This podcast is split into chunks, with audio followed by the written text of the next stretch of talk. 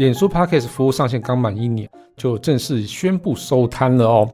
今年在五月三号的时候，脸书母公司 Meta Platforms 向彭博社表示，他们会在今年六月的时候逐步开始关闭脸书的 Podcast、Soundbites、Audio Hub，那并于六月三日移除所有内容，而现场直播的 Live Audio Rooms 将并入 Facebook Live 的直播功能。脸书结束短暂的 Pocket 事业，官方表示是因为要把重心转移到其他地方了。那例如彭博社特别有提到了 Reels，似乎显示他们在短视频这个战场上面发现了一些新的机会。所以今天这一集节目呢，我想简单分享一些我们关于语音社群的观察跟想法。欢迎收听科技酷酷嫂，我是乔治，我是 Kiss Play，那我们就开始吧。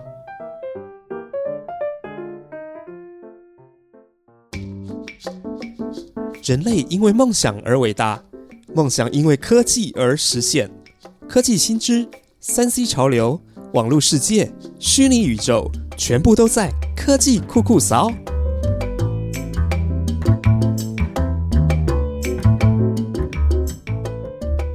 好，哎，其实今天这期节目我们录音的时间是六月二号的晚上。对，又来了，就是对，明天就是明天端午节宣布了，对。端午节就要宣布移除所有 podcast 内容的日子，嗯，大概就剩二十四小时了吧？他们在西岸嘛，对，可能会久一点。那会不会我们今天录完这一集，过两天发现要重录啊？我觉得非常有可能 啊，不是啊？我觉得应该还好啦，这这我觉得是大趋势啦，对，对，真的，嗯，其实我觉得这一次他们处理的还蛮低调的。你们觉得？因因因为他们整个在 Parkes 就没高调过啊，低有 有什么好低调的？低调开始，低调结束。对呀，嗯，哎，我自己有用过嘞，我自己有，我自己有把之前我的节目，我的个人的节目啊，我就上到我个人粉丝团的 Parkes 上面，结果他就要我们提交 RSS，结果提交上去之后，哎，在哪里收听我不知道哎。哦，我就完全找不到我收听的地方，然后提交上去之后，然后他说，诶，只要我有一更新，然后他就会在上面出现。我啊，我们跨模，所以我就用了几次之后，觉得诶奇怪，到底是怎么回事？所以我真的有尝试用过，但是就最后是不了了之啊。所以他真的很低调，低调到我真的不晓得该怎么去使用它。我我觉得这件事情，我们从外部可能看不清楚啦，可能要再过十年，等他们出回忆录还是什么的。可能会更清楚到底 这这这这之间发生什么事情。说实在，是应该是有些事情发生了。但是，但是我今天其实想要讨论的不是脸书啦，而是说，在整个声音媒体爆发这两三年来，我们自己也算是攻逢其胜，然后参与其中。参与者，对，对对对对。那是不是有一些问题，其实一开始我们有意识到，但到现在还一直没有一个很好的解决方法出现？我相信，其实我们看到很多人都在努力啦，真的是这样子。但是有一些很根本的问题，我们也一直在找方法。而且今天我们知道说要的脸书要关闭这个服务，就很怕。好，我我自己啦，我很怕说谈起来有点事后诸葛，好像我们今天啊很很唱秋说啊，其实这些我们早就知道啊，或什么。我觉得其实很诚实的讲，不可能啦。我们我们要避免去让大家有这种感觉。而且我们不是产业分析师嘛，我想只是跟大家分享说，这两三年我们跟着这个语音社群的这个成长，然后到现在可能呃有一些变化。那在疫情之下，对这这样子的一个发展，我们有些什么样的看法？对，其实我觉得这两三年来啊，从一开始默默无闻哦，然后到突然之间爆红，那爆红的时间应该就是在疫情刚开始的时候，随着疫情越来越高峰，然后整个 podcast 在全世界上就越来越流行这样子，然后一直到今年之后，哎，全世界的 podcast 好像声音越来越小。但是呢，我觉得还是有非常多人在努力。我一直不觉得 Parkes 在示威，而是他该被讨论的东西已经被讨论完了，所以他现在应该就是没有什么话题，他在已经融入日常生活，而不是消失或是变淡这样子，只是讨论度变少而已。好，那一开始我想我们来回顾一下哦，脸书刚开始要推动一系列。呃，语音的社群功能，其实不只是 Podcast 啊，它其实还有像我们刚刚之前提到的 Soundbites 啊，还有什么很多的语音相关的服务。对，对我记得他刚开始要推动那个语音服务的时候，其实那时候有一个非常强大，应该是很热门的一个话题，就是 Clubhouse。嗯嗯嗯，那个就是即时的语音讨论的东西哦。对。但是后来这话题上大概只有红了在半年，然后它就慢慢的没有被讨论了。对，其实我觉得很难说是 Clubhouse 带起整个风潮，因为我相信整个城市的开发，或是包括内部的这些管理流程什么的，应该也不见得会这么快的立刻说啊，那个 Clubhouse 推出来之后，马上就跟着要跟风这样子。我觉得可能大家只不约而同发现说，疫情之下确实有出现了很多大家在家里想要听声音内容这样的一个需求，然后刚好 Clubhouse 是一个比较比较呃对，算是比较快开始，然后呃应该说它其实也很早就开始了，但是在那个当下它红起来，然后变成圈子里面，尤其创业圈吧，就是一个很重要的话题，还有包括行销圈也在谈这件事情。那某种程度上，它解决了 Podcast 以前就是互动性比较低的这个缺点，对。但同时，它也带来一些新的缺点，这个我等下再来聊。对对对，确确实这跟 Clubhouse 有有一点点关系，但我觉得应该只是同时哈。那那我想这里只是说，我想先谈一下脸书那时候立下了哪一些雄心壮志啦。在去年四月，它的一个呃行动应用程式就 App 开发的主管叫 f i z i Simo，这个人其实蛮有名的，他现在是一个 CEO 哦。呃，他说他们看到在脸书上面也有越来越多人，他们会用 WhatsApp 或是 Messenger 在传递语音，所以他们就想到说，诶，那我来设计一个程式，让使用者可以更方便分享他的想法。呃，特别是用语音的方式呢，那就讲话速度会比打字快很多嘛。嗯哼。那同时呢，他们就发现有两个主要的问题哦。第一个就是说，使用者他要去探索、发现这些他喜欢的声音内容，这个有点困难。对，毕竟眼睛看的速度是比耳朵听的速度要来的快很多，没有错。对，所以我觉得，而且其实这是语音部分，你没有办法，就像我们之前讲的，它就是一个档案丢在那边，或是你要点开来才知道它里面在讲什么，就有点像我们之前讨论的 QR code 一样，就是你没有扫之前，根本就不晓得里面扫出来的是什么鬼东西这样子。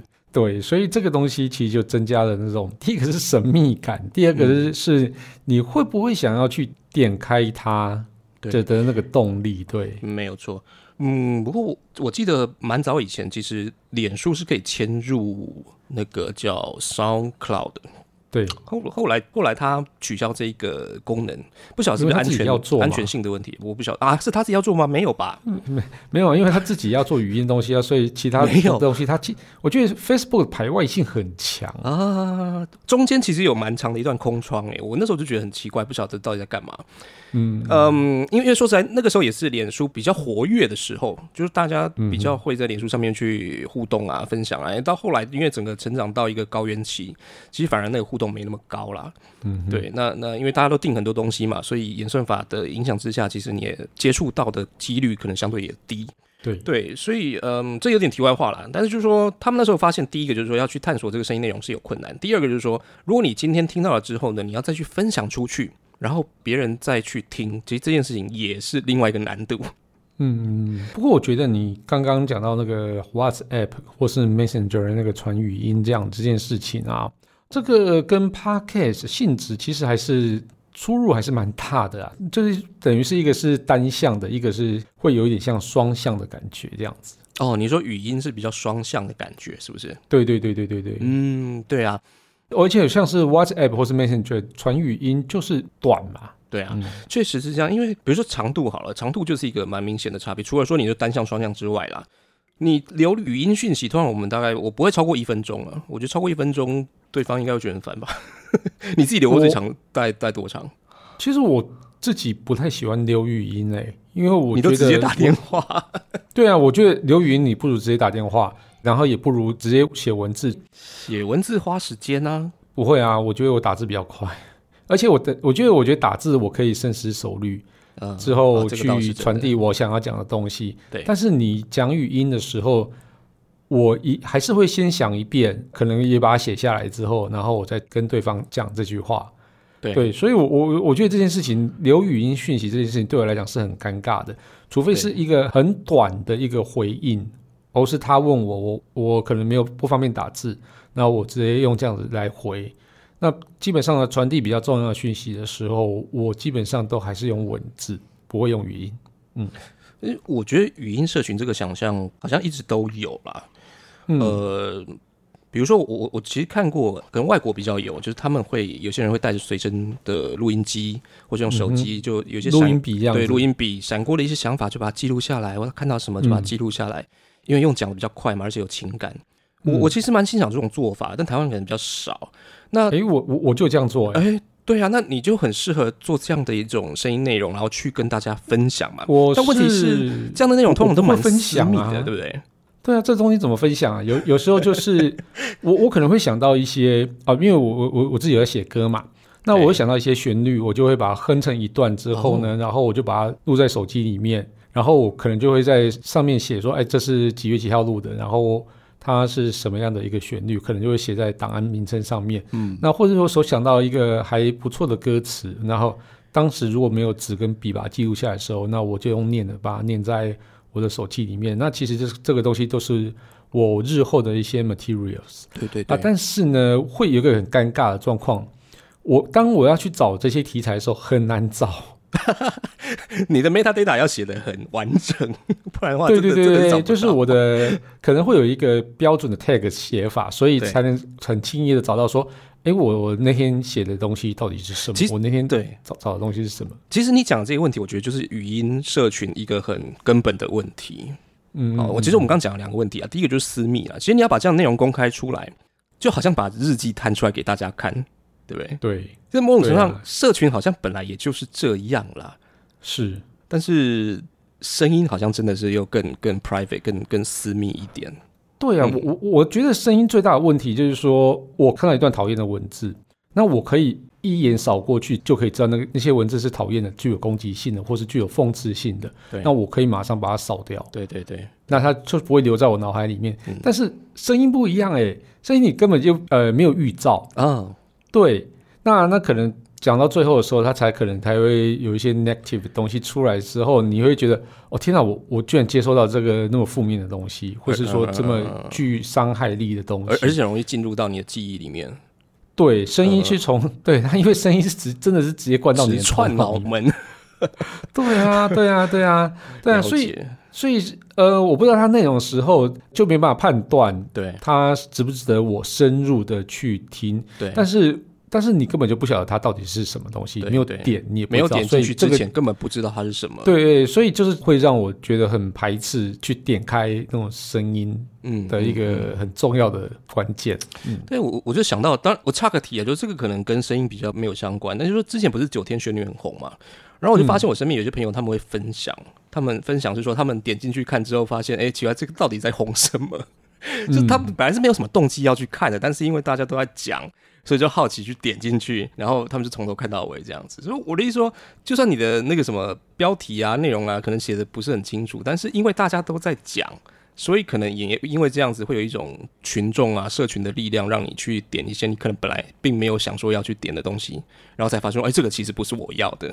那好处来讲，就是说，其实喜欢尝鲜啊，喜欢跟风、好奇心的网友其实蛮多的。就是就算呃语音有这样的一个缺点，但是呢，在某些呃社群啊，或是行销的操作上面，诶，还是可能可以跨越这个障碍啦。我觉得好处来看是这样子，但坏处来看，就是像你讲，就是说真的，你呃，第一个，它跟你是没有相关的，对你来讲是有点浪费时间。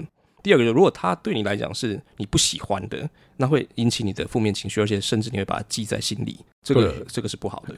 对，没错。所以话说回来，就说呃，我刚提到 Pockets 之外，其实脸书还有推出叫 Sound Bites，这个有点像声音版的抖音啦。那我知道，其实他们推出来之前，像 First Story 一开始好像也也是类似要做这个平台。呃，然后我朋友也有说，哎，如果有这样的平台的话，他应该会蛮喜欢的。哈，短语，你你你自己觉得短语音平台？短语音这个东西，我我一点都不觉得它会红。哎，我不是事后诸葛，因为我没有接触过这个东西。但是如果光想象来讲的话，这个东西没有办法像抖音那样的红的原因，是因为抖音是因为声音搭配画面之后你，会产生出一些。很有趣的喜感，而且其实，呃，如果我们以维度来讲的话，假设影像算是一维，那声音又是一维，来刺激你的接收。嗯，但是声音只有一个维度的时候，它变得要制作的更精彩。嗯，不然呢，我觉得这个东西就欠缺刺激性。所以这个东西，你你既然已经有了抖音，为什么还要存在 Soundbites？那个时候抖音还没有红到这样子。吧？不知道，不知道。哦，不过后来 First Story 也也也转向啦专注做 Podcast，对吧？但我觉得他们还是有一直把这个社群的想法放在心里啦。那只是说，呃，我觉得提到刚刚就是 Soundbites 这个，其实他一开始策略就跟就像你讲，他其实做的也是想要做高质感的。然后他找什么演员啊，找一些呃，就是比较名人啊，然后来读诗啊，对不对？或是来表演啊，录一些什么 ASMR 类似这样的东西。其实很多平台一开始也都是这样这样的想法吧，就是找名人来做一些类似 demo，然后也也可以对吸引一些他的这个原本的流量。对对，但但是你要你要注意哦，这个呃，如果以喜剧演员或是这些名人来去做这些 demo 的时候呢，这些 demo 就是这个的平台的天花板哦，因为因为你一般人想要做超越这些专业演员或是他们经过精心设计的一些桥段的话，基本上是很困难的。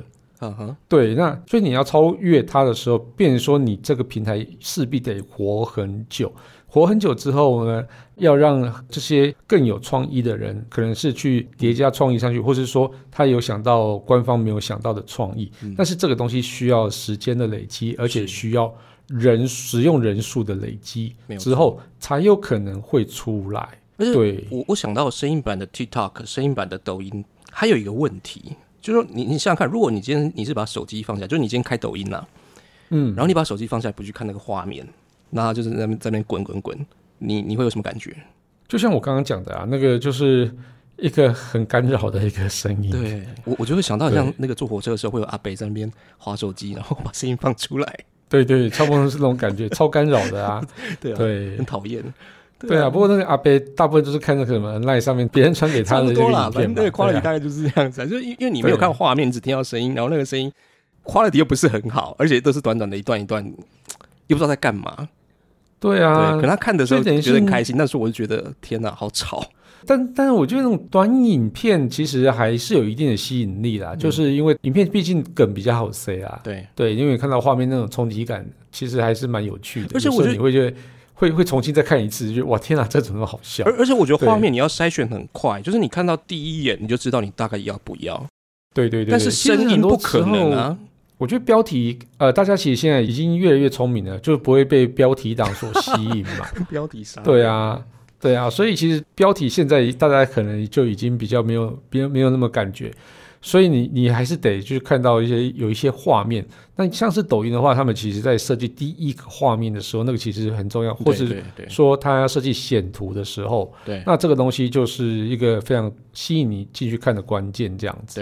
对对，这个如果以声音这样做，应该蛮难的啦，难不可能。我对啊，不可能，因为我一直在滑，然后一直在选我想要的声音，我大概滑个五六个，我就受不了，快疯掉了。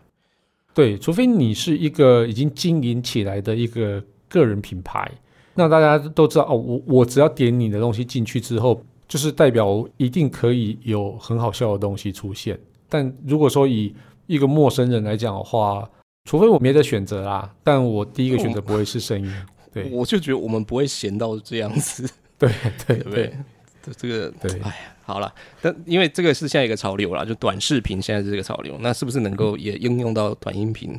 我不是很看好，但是不晓得这个以后我们再开一集来聊。好，那除了 Podcast 跟 Soundbites 之外呢，脸书他们当初还有一个叫 Live Audio Rooms，这个现在要并入 Facebook Live，这个算是现在硕果仅存的一个项目哦。我一开始在我们呃科技酷仔录 Clubhouse 那一季的时候，我其实那时候就已经非常明确的说，我觉得这东西不吸引我，我我也不觉得他会红。对你那时候主要他是什么？太发散了。哦，太发散，对。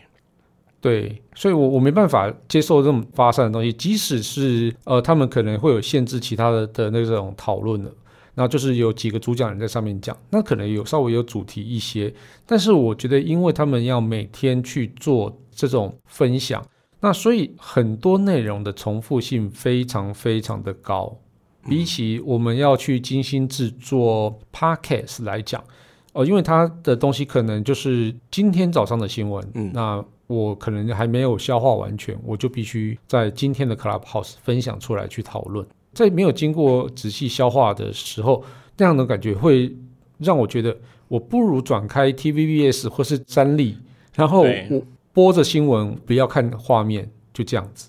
可是那个还是观点会有一些不一样啦，因为 Clubhouse 我觉得当然它它是一个蛮适合做多元观点的一个是是是没错，但确实就是时间掌控，然后像你讲的这个，嗯，它可能及时性比较强，所以不见得有足够的时间去准备到非常的好。那就算你真的准备到非常非常好、非常完整，到最后它也很难留下来。就是它这它有这么多的缺点，说实在。这个对，嗯，对，那那现在就是说，呃，Facebook 它其实也学着 Clubhouse 做了这个叫 Audio Live Room，是不是？对，对，这个东西它未来会怎么发展？其实我我也觉得还蛮值得去观察看看的。我我是真的觉得声音来讲，我我认为最后硕果仅存的还是只剩下 Podcast。嗯，因为 Podcast 毕竟是一个经过很多年的考验的一个东西。它其实就有点像是在文字界的部落格，对那种感觉，没错。那部落格你看存在了那么久，其实它有往上爬、往下走，那有有有红，也有平淡的时候，但是它都活着哦，嗯它都活得好好的哦，很特别。对，就是，需要的人总是有办法找到这些内容了，就算他放了很久很久了。是是是是，我觉得有一个很重要的点是，我想提出来的，就是说，我觉得蛮多人忽略了时间成本这件事情。嗯，我不知道是不是因为很多是二十岁左右的人在玩，所以他们对时间成本的概念还不是那么强烈。像我们这个四十多的人来讲，我觉得时间对我们来讲蛮珍贵，很急迫。我我不是骂他们啦，说实在，就是我觉得，对我会有我们二十岁的时候也是这样子啊，我会这种时间的焦虑感。所以在这么忙碌的节奏，我就说，其实我觉得几乎大家没有什么时间去探索跟自己不相关的事情，除非说你你今天是你年纪很小，或是你真的已经。财富自由，我觉得大概是这这两种人吧。那这个语音社群要能够成功的话，我觉得很重要的是，你一定要让使用者充分感觉到自己的时间是自己能够掌控的。我一开始我就知道说，哎，这一集我我我看到什么内容是我要的啊，我不会浪费时间。第二个就是说，哎，这个时间有多长，我可以支配。那对这个 Clubhouse 是就是这一点做不到，我不知道什么时候开始，我不知道什么结什么时候结束，然后里面内容到底是不是我要，其实根本你就很难掌控。而且莫名其妙还会被拉上台去讲话，而且如果是别人上台讲话，你不喜欢听，你还不知道怎么跳过，对不对？然后对啊，你说你跳，你去做你的自己事情，你并且不知道什么时候要回来，这个这个对啊，对，太多不确定性。对，而且其实会有很多的时候是会有情感因素，嗯，就是说上台主讲的人是你朋友，但是你在讨论的中间就把他走掉了，就感觉嗯。他看到我走掉了，他不会知道，会不会觉得我是？你就开着，然后你去做你的这事，反正他就是那个麦克风关着嘛。哦，那那我何必把它打开呢？那倒不如友情，倒不如对，倒不如让人家知道我我没有在用这个就好了。呃，对呀，是是是，对呀，所以，我我我觉得啊，语音社群的那个探索发现这个功能，其实真的还蛮重要的啊。那如果要为不同的使用者啊推荐他适合的内容，才不会去浪费他太多的时间。对，那像这种东西的话，我觉得 Podcast 就是一个非常好的一个指标。对对对，而且我觉得这个功能其实现在嗯，有些平台都还在努力加强，就它搜寻，它现在是可以搜寻到呃每集的。标题，甚至可能它的那个 show note 的内容都可以。对，嗯，对，这个非常好。我觉得摘要很重要，很重要，很重要。对啊。然后讲回来，就是如果短音频的话，能够把这件事情做好，就是我刚刚讲 meta data，或者说它的这个 description 可以把它做好一点的话，我觉得也可以帮助到这件事情。嗯，没错。对，但是 podcast 有一个特性会跟这个有点冲突啦，就是说。Podcast 听众他其实是相对稳定，粘着度啊、回流都是稳定。这也就意味着说，每个人他其实都习惯已经固定收听了几个节目，大概就是不会超过十个。嗯，对，所以他们或许没有很强烈的动机去探索其他的节目。他本来订阅都已经听不完了，就就算然后你推荐给他，他要去点开来听，可能那个动机不见得会很强。对，其实以我来讲啊，我我大部分会锁定一个节目，然后。会把他的节目从第一集追到最后一集，追完之后，哎，他的更新速度已经跟不上我听的速度了，所以我那时候我才会去探寻下一个节目。那因为我我听 podcast 的内容时间非常的多，所以有像是因为我的每天的运动时间大概一到两个小时，那这个大部分我就可以听到两集到三集。那有时候在睡前，我我也会听个一两集这样子，是哦，所以我大概一天会有花两三个小时在听 podcast。但是事实上，我订阅的节目，我说我固定在听的节目就是那几个而已。嗯，你要我去发现新的节目，其实可能有一点点不是那么的容易。对，这也是我可以理解为什么现在科技酷酷少的听众比较少。对，要等大家那个科技类的节目都听的差不多的时候，才会转到科技酷酷少来听听看这样子。对，对啊，呃，不过这就是一个很很正常啊，平台上面很很自然的一个现象。是啊，对我我也不觉得说我们一定要去很快速的冲到非常高流量。我觉得不需要啦，那不是我们要做的事情啦。对对对，我我我觉得。有时候会为了流量这件事情而去做一些哗众取宠的事情，但是这个其实就会失去一些你本来想要的本意。那这个就就会有一点会，呃，我不知道啊，至至少是那种内容我做起来会不开心。嗯，就是我觉得对 Parkes 来讲，其实现在比较重要的，我自己心目中啊，我觉得比较重要是你怎么样去凝聚你的利基听众，就算他只有几十个、一百个。哦，这些人既然已经来听了，比如说他已经呃认可你这个节目、你的主持、你的内容，然后呢，怎么样跟他们再做一个更进一步、更密切的互动，这件事情蛮重要的。比如说，我现在看到有一些人他是用 Discord，他去建立一个比较封闭性的社团。哦，也许你是要付钱，在别的地方付钱，然后你才开放这权限让你进来，或者说它就是一个呃，你可以主动提交，你就加入这个社团都有可能。那在社团里面，你们就可以做一些互动啊，哦，那甚至这个听众之间，他们自己会组织成一些嗯，就彼此可以互相分享他们的生活啊，他们的经验什么的都有可能。嗯，就有点像是我们以前会去开脸书社团的概念类似啦。对，但脸书社团就是说它的干扰，我觉得还是相对多。那 Discord 是比较干净一点这样子，对，没错，对，然后也可能你也可以在 Clubhouse 或是像 Mixer Box 这样的平台去开设一些讲座。哦，像 Clubhouse 就可以在这里派上用场，对。但是当然你就是你要先讲好我是几点到几点来做这件事情，然后这个我要讨论什么东西提纲，然后访呃来宾什么的，大概都要先规划好。哦，不要太发散太漫无目的。对，好，那另外我也注意到一个，这个可能比较新一点，就是一个叫 Substake。这个平台我觉得蛮好的，它设计一个蛮完整的内容订阅架构，就是说，呃，使用者他来到这里，他喜欢内容，那你可以设定成说，呃，他必须要付钱才能够去使用这些内容。哦，你不需要再另外去自己去设计一个平台来做这件事情，就它已经帮你做好了，你只要在上面去写作哦，或是你去制作 podcast，那你就有机会这里获得一些订阅者支付的费用，相对是比较单纯啊。对，那呃，不过这个平台就是后续还怎么样，我不晓得，就是嗯，还我觉得还蛮新的。对。然后，呃，我觉得类似的概念应该还蛮多人在努力，就是说，呃，创作者他今天他的听众数量不是真的那么多的时候，他怎么样有足够的资源去让他继续创作下去？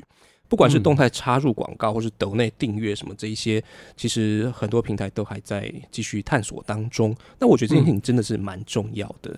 如果我们今天把所有的价值都只放在流量上面的时候，我觉得这个价值观是有偏差的。对对。其实，在呃，Pocket 一开始的时候，我我我其实曾经跟一些广告公司的一些企划，或是他们的老板啊，都有聊过 Pocket 这件事情。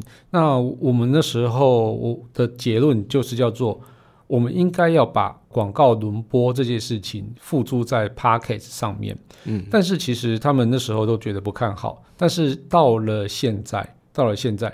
呃，那广告公司可能没有去这样做，但是呢，却有这些平台方来去设计这种轮播广告的方式，就是安插在每一个节目上面。那我觉得这个东西也是一个叫时代的一一些演进。然后，呃，就是平台方想要赚钱，那创作者也想要赚钱。对。但是如果我又不是想要接业配来赚钱，不想要让业主来主导的内容的时候，那我觉得这种广告就是一个非常好的一个形式。